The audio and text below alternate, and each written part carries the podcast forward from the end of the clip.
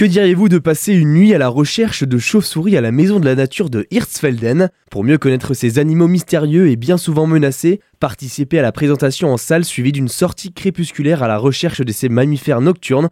On en parle avec Justine Schleck, coordinatrice de la maison de la nature. Bonjour Justine Bonjour Alors est-ce qu'on peut avoir un peu plus d'informations sur les chauves-souris? Les chauves-souris, souvent, elles sont assez méconnues. Leur euh, image n'est pas forcément très positive. Elles se prennent dans les cheveux, euh, elles rappellent Dracula, et pourtant, ce sont de petits mammifères absolument extraordinaires euh, qui vivent la nuit, qui sont très discrets. Et cet événement, c'est l'occasion d'apprendre à les connaître et de voir qu'on peut totalement cohabiter avec elles. Et comment se déroulera cette nuit de la chauve-souris? Tout d'abord, on va commencer par une partie un petit peu théorique mais très imagée en salle pour apprendre à connaître la biologie de ces animaux. Ensuite, nous allons sortir avec un animateur euh, nature et donc euh, nous allons arpenter le canal euh, du Rhône au Rhin. Donc c'est un milieu humide sur lequel évoluent de nombreuses espèces de chauves-souris que nous allons pouvoir observer mais surtout entendre.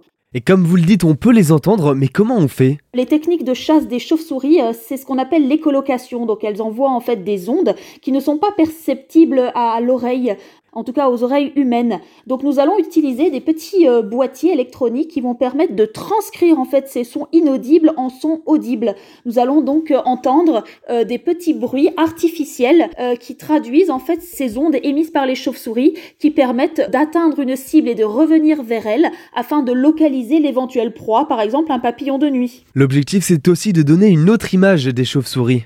Justement, c'est de redorer un petit peu le blason de ces petits mammifères euh, mal aimés, d'apprendre à les connaître et euh, surtout d'apprendre à les tolérer dans nos greniers, euh, dans, dans nos caves. Donc vraiment, c'est apprendre à connaître pour mieux respecter. Merci beaucoup Justine. Merci à vous. Retrouvez toutes les informations sur le site internet www.vieuxcanal.eu.